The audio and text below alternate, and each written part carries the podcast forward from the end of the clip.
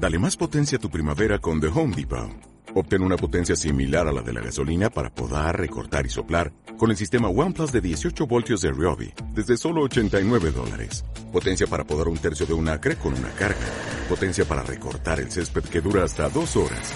Y fuerza de soplado de 110 millas por hora. Todo con una batería intercambiable. Llévate el sistema inalámbrico OnePlus de 18 voltios de Ryobi. Solo en The Home Depot. Haces más. Logras más. Así que estas no eran palabras muy alentadoras. Estos que avisaron a Josafat lo que venía, llevaron una palabra que a cualquiera desanima. Contra ti viene una muy grande multitud. Así que Josafat era un rey de Judá, Judá en la parte del sur. Y como dice la palabra de Dios en la segunda de Crónicas 17:3, Josafat no era cualquier rey, no era cualquier hombre, no. Josafat era un buen rey porque tenía una cualidad especial. Josafat era temeroso de Dios. Amén. Cuando vos sos temeroso de Dios, marcas la diferencia. La gente te señala, la gente tiene que hablar, le das que hablar a la gente. Cuando marcas la diferencia para bien o para mal. Cuando marcas la diferencia para mal, todo el mundo habla mal de ti y de la clase de persona que eres. Pero cuando marcas la diferencia a causa del temor de Dios que hay en tu vida, la gente tiene temor de hablar mal de ti a causa de lo que hay de Dios en tu vida. Así que dice segunda de Crónicas 17:3. Y Jehová estuvo con Josafat porque anduvo en los primeros caminos de David su padre y no buscó Baales. Bueno, los Baales eran dioses de los fenicios y de los cananeos que cada uno adoraba en su localidad. Como decir, allá en Nariño tenían un Baal, allá en Chachagüí otro Baal. Eran demonios, dioses que adoraban estos hombres. Cada uno tenía su propio Baal y le hacían sacrificios humanos. Así que hubo algo maravilloso que le agradó a Dios de Josafat. Nunca se volvió tras un Dios ajeno. La pregunta es que Dios te quiere hacer hoy y te dice el Señor, ¿cuál es tu Dios? Vos podés decir, mi Dios está en los cielos, pero mientras decís, mi Dios está en los cielos, en tu casa te postras ante un Dios falso. Mi Dios está allá arriba, pero es mentira. El Dios que tú cargas lo cargas ahí en el cuello a modo de escapulario, de cruz, de talismán o de atadura. Así que no es que digas, ¿dónde está tu Dios? Sino si verdaderamente temes a ese Dios que dices que amas. Amén. Así que había un complot para ir contra Josafat. Se reunieron todos los ejércitos y fueron duros contra este hombre, pero este era un líder temeroso de Dios. Mire mi hermano, cuando nosotros estamos con Dios, somos más poderosos que la guerrilla, somos más poderosos que los sicarios, somos más poderosos de los que matan y comen del muerto, somos más poderosos de los que extorsionan. Mis hermanos, cuando tenemos temor de Dios, te tengo una buena noticia, somos más que vencedores. Somos poderosos en Cristo Jesús. Amén. La Biblia dice que si Dios es con nosotros, ¿quién entonces vendrá contra nosotros? El salmista dijo, cuando mis enemigos se juntaron para comer mis carnes, ellos tropezaron y cayeron. Dios los aplastó. Diga gloria a Dios. Hay una grande diferencia. Cuando vos tienes temor de Dios, hay alguien que te defiende, hay alguien que te cuida, hay alguien que pelea por ti. Y es lo que Dios nos va a enseñar en esta noche a través de su santa palabra. Así que este hombre temeroso, si lo traemos al tiempo de hoy, hombres y mujeres de Dios llenos de temor, pueden estar confiados que puede levantarse contra ti toda una nación, como el salmista decía, aunque un ejército acampe contra mí, yo no les como, yo no tengo miedo de ellos. Para mí esos son como gusanos. Aunque un ejército acampe, esté haciendo campamento, me esté sitiando, me esté esperando en las afueras, me esté tendiendo una trampa, estén mirando mis movimientos para ver a dónde me caen, aunque un ejército acampe contra mí, dijo el salmista, yo no temeré, mi corazón no temerá, porque yo estaré confiado en mi Salvador. Diga gloria a Dios. Yo no sé usted en quién confía, yo no sé a usted quién le ha puesto su fe, si su tío lo defiende, si su abuelita lo defiende, si su mujer lo defiende o la escolta que tiene es muy poderosa, pero yo te quiero aconsejar, fíate de Jehová con todo tu corazón y Él lo hará. Diga gloria a Dios. Así que hay algo que hoy Dios nos va a enseñar muy especial. Esta historia que hoy Dios nos relata de cómo venció a Josafat Josafá nos enseña que con tres simples elementos que él utilizó, conmovió el corazón de Dios para que lo defendiera. Esos tres elementos que Josafá utilizó, que más adelante vamos a encontrarlo, fueron el ayuno, la oración y la alabanza. Cada uno es poderosísimo. Cuando vos ayunas, cuando vos oras y cuando tú alabas, hermano, te vuelves en una antorcha que anda encendiendo la vida de miles de personas. Diga gloria a Dios. Así que, ¿cuál fue la estrategia que usó Josafat para enfrentar a esa multitud tan grande que le dijeron, Josafat, vienen contra ti, cientos, miles de soldados vienen a matarte? Lo primero que él utilizó fue consultar a Dios y pedirle su protección. Esta es la estrategia de un hombre temeroso de Dios. Cuando vos tenés problemas en tu casa, problemas financieros, problemas con tus hijos, ¿a quién le pides ayuda? ¿Al psicólogo, al orientador, a tu papá, a tu mamá? Cuando tenés los problemas financieros, ¿a quién buscas? ¿Al de la moto, al prestamista, al que te oprime con intereses?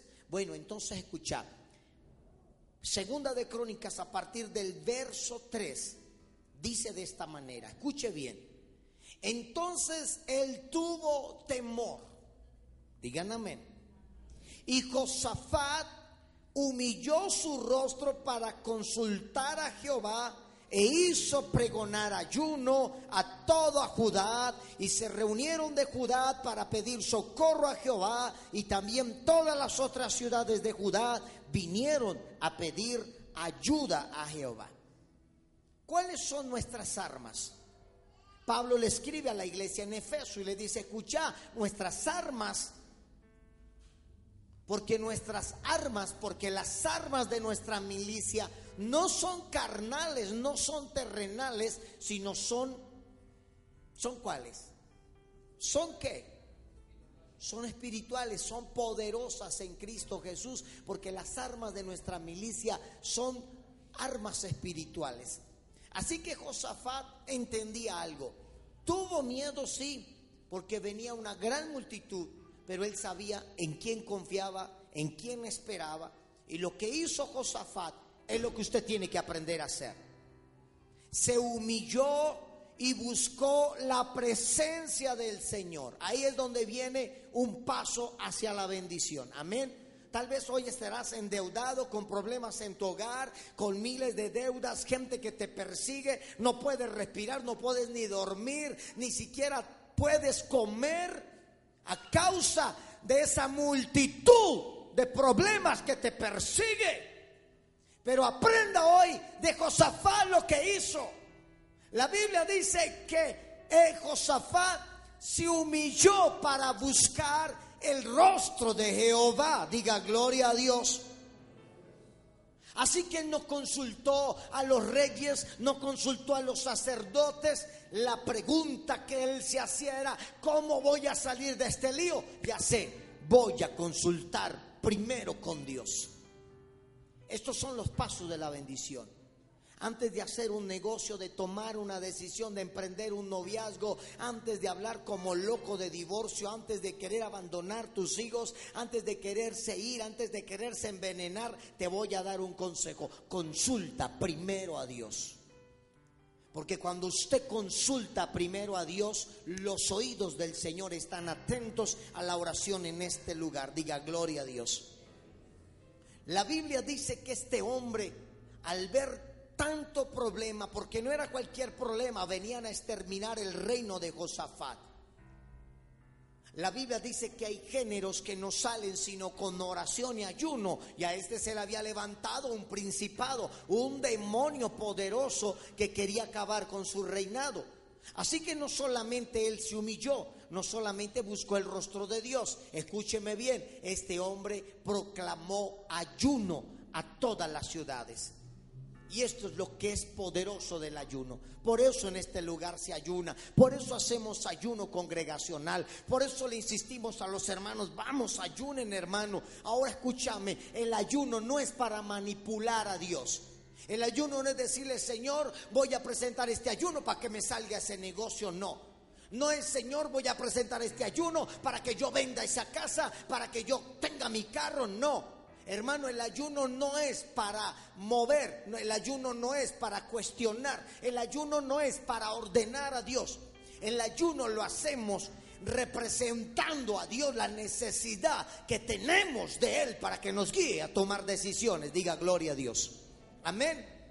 Ese es el propósito del ayuno. Hay gente que presenta ayunos para querer manipular al Señor. Ah, Señor, yo te presenté un ayuno de siete días y no me diste ninguna visión. No.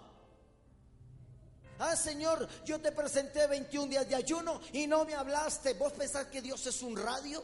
¿Que siempre que vas quiere que te esté hablando? No.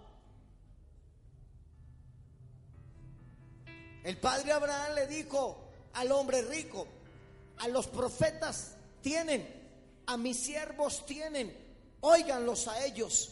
Si vos querés oír la voz de Dios, entonces venga a escuchar palabra, diga gloria a Dios. Dios no es un radio, Él no está esperando a quien le habla, no.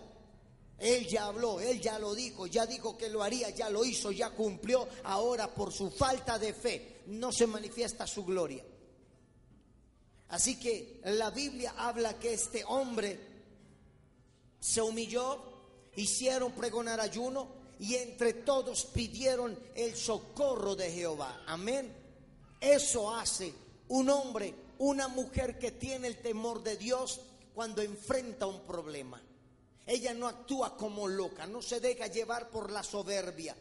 Eh, yo, he visto a mucha gente que recibe una llamada, los vamos a matar. Y como locos empacan, venden las cosas y se van. ¿A dónde está su Dios? ¿A dónde está su confianza? ¿En quién están esperando? ¿No sabes vos que acaso nosotros, el morir para nosotros es ganancia?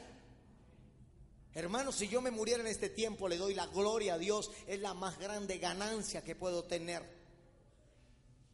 El que guarde su vida para sí la perderá, pero el que la pierda por causa de su nombre la hallará. Diga gloria a Dios.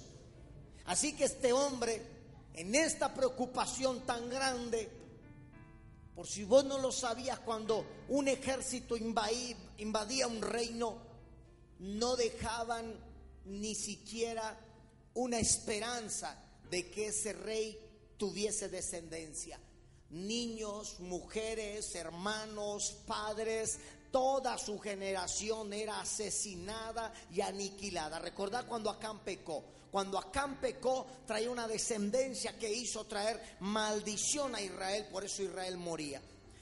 Cuando el Señor descubre el pecado de Acán, la orden fue que había que quemarlo.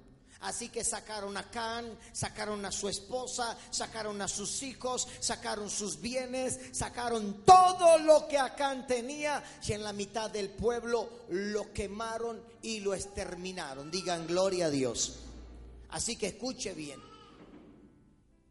Nosotros eh, vamos tras de una victoria. Quieres tener victoria en tu trabajo, victoria con tus hijos, victoria en tu hogar, victoria en tu matrimonio. Quieres tener victoria en tus negocios, ¿sabe? Aquí Dios nos está enseñando a dar el primer paso para conquistar esa victoria. Amén. ¿Cuál es? Humillarnos, buscar el rostro de Dios y proclamar ayuno. Digan gloria al Señor.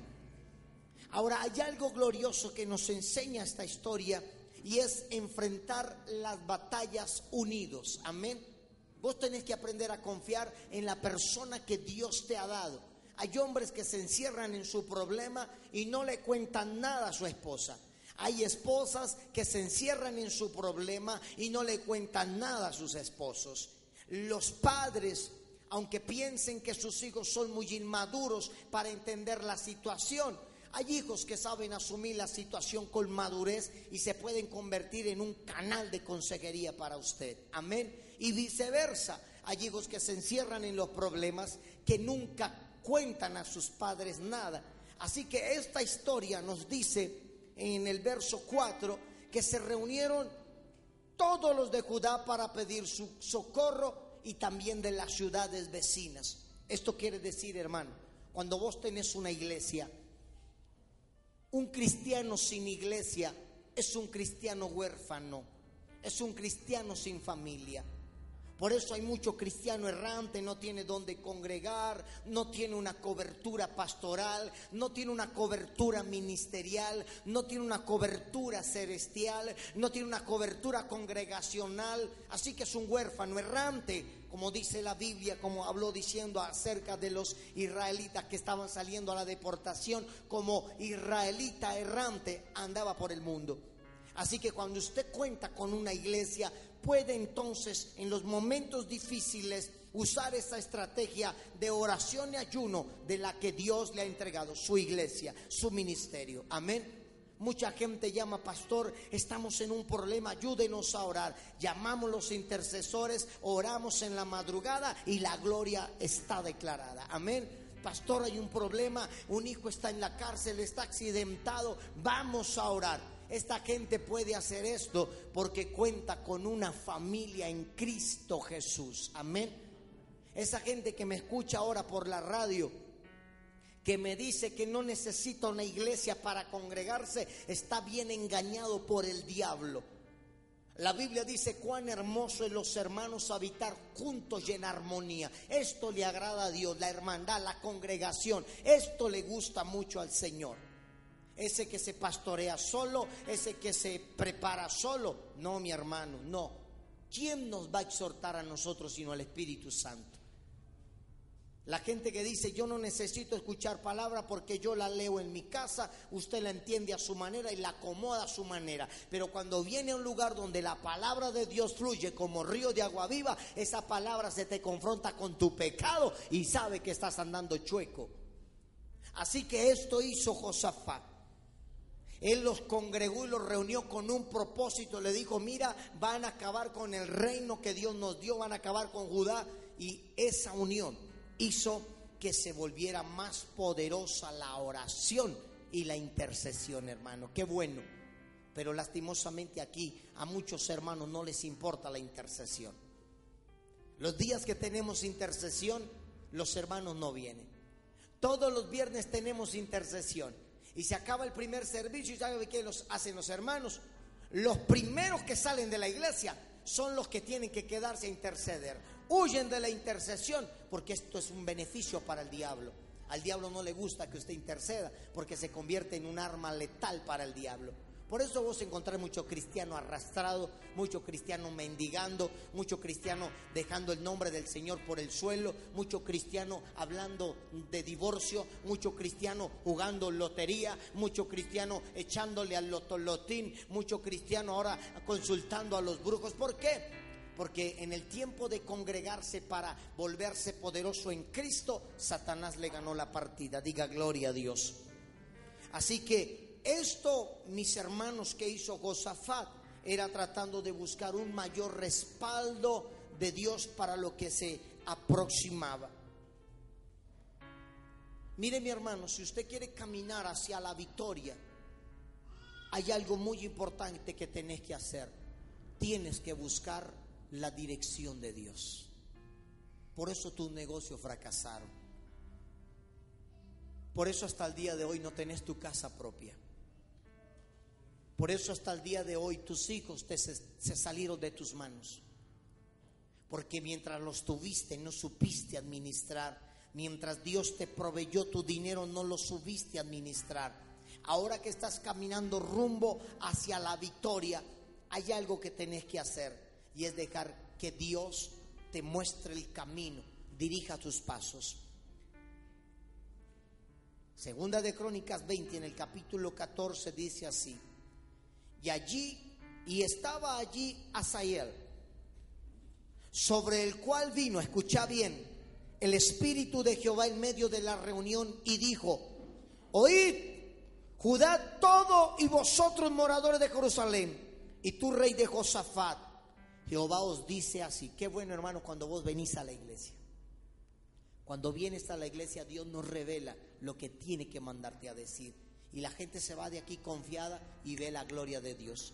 Lo mismo aconteció. El Espíritu de Dios vino sobre este profeta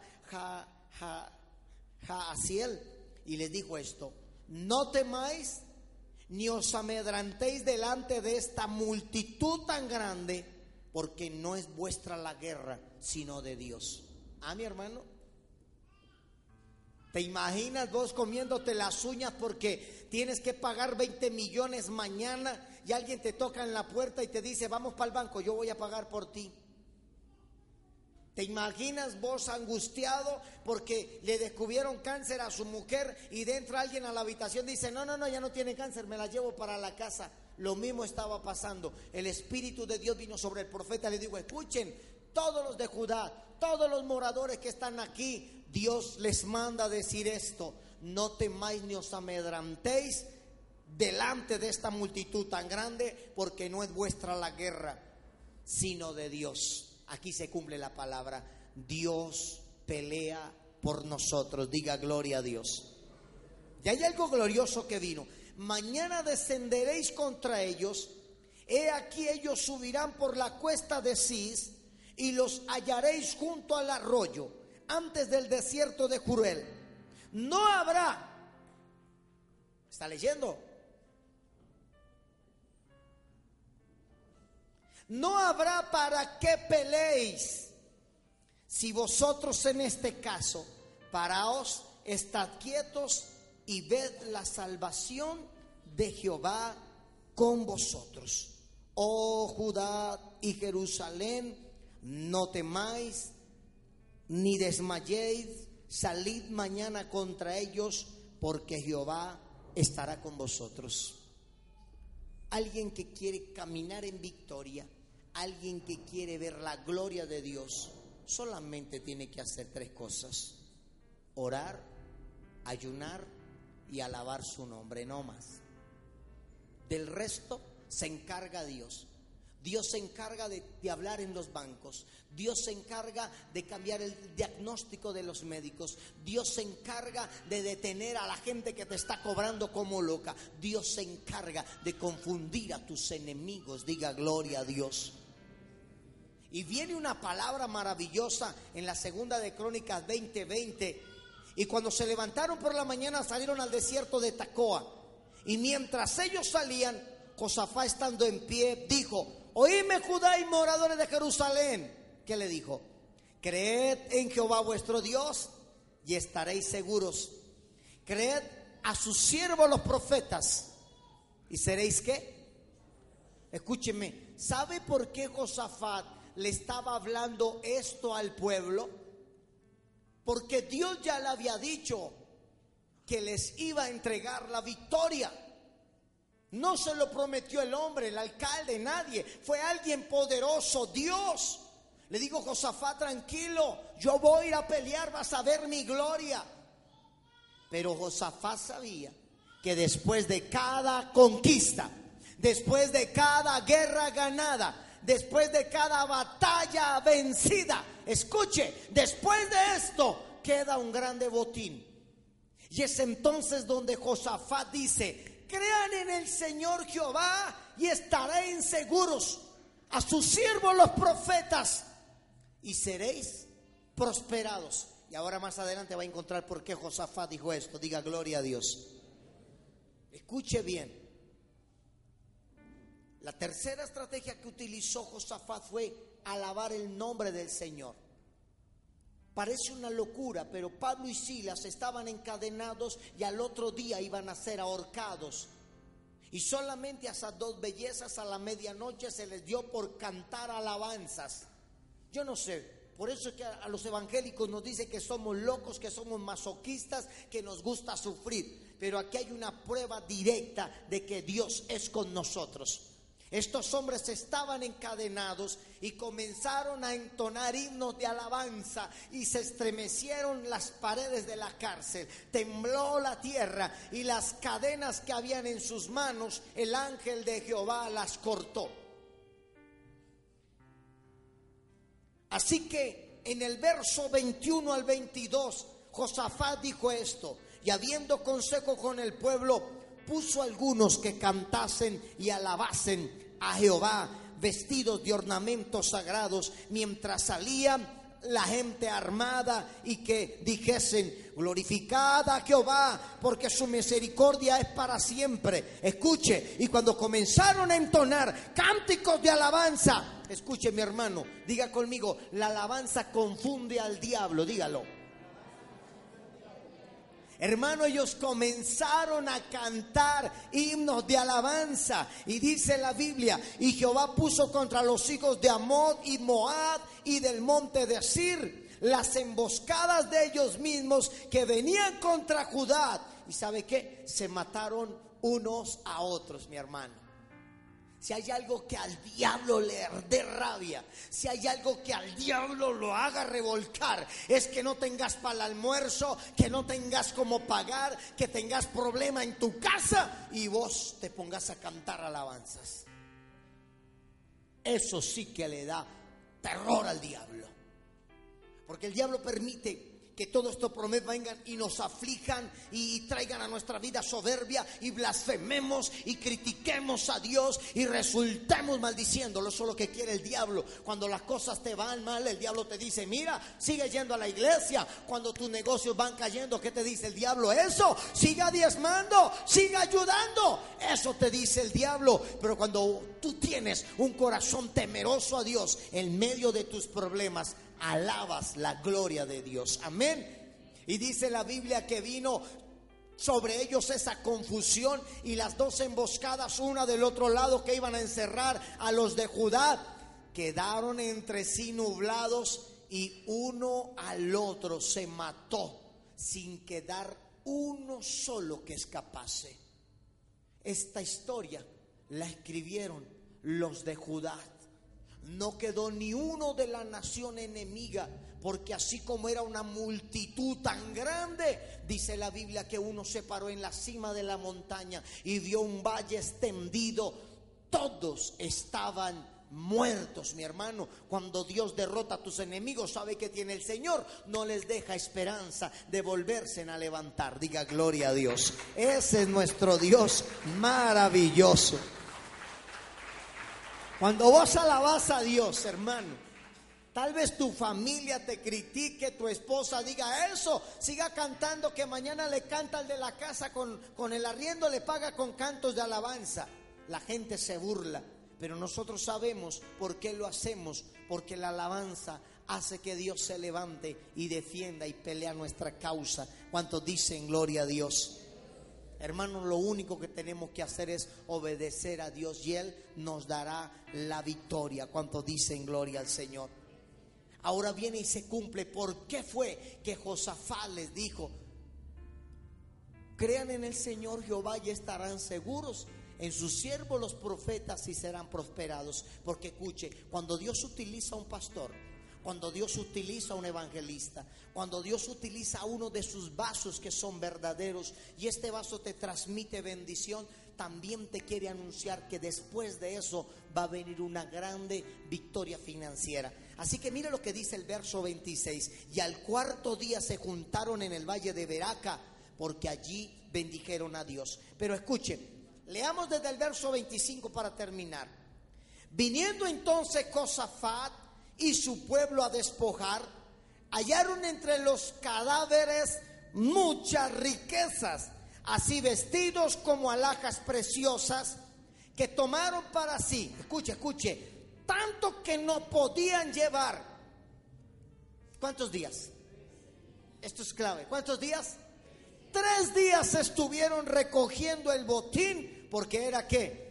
Porque era mucho y el cuarto día se juntaron en el valle de Veraca porque allí bendijeron a Jehová y por esto llamaron el nombre de aquel paraje, el valle de Veraca, hasta el día de hoy. Diga gloria a Dios. ¿Quién cree que hoy usted se parará en el valle de Veraca también? ¿Quién lo cree? Tres días, mi hermano. Por eso Josafá les había anunciado. Creyeron en Jehová al Señor entonces van a ver su gloria. Cuando Dios extermine a tus enemigos, prepárate porque vas a tomar el botín, vas a recuperar la victoria que te había sido robada. Tres días juntando oro, alhajas, pieles, piedras preciosas. Tres días. Ahora imagínense cuántos soldados había si demoraron tres días desvalijando muerto por muerto. Jesús le dijo algo al ladrón. Jesús le dijo, hoy estarás conmigo en el paraíso. Jesús le cumplió, sí o no. ¿Sí o no? Ahora aplique este pasaje bíblico, segunda de Crónicas 20:20. Crean en el Señor Jehová y estarán seguros a mis siervos los profetas y seréis prosperados. Ahora aplíquelo. Si yo como siervo de Dios, como profeta de Dios, te digo, prepárate porque mañana estarás en el valle de Veraca. ¿Quién tiene fe para creer a esa palabra? Porque Dios lo cumplirá. ¿Quién tiene fe?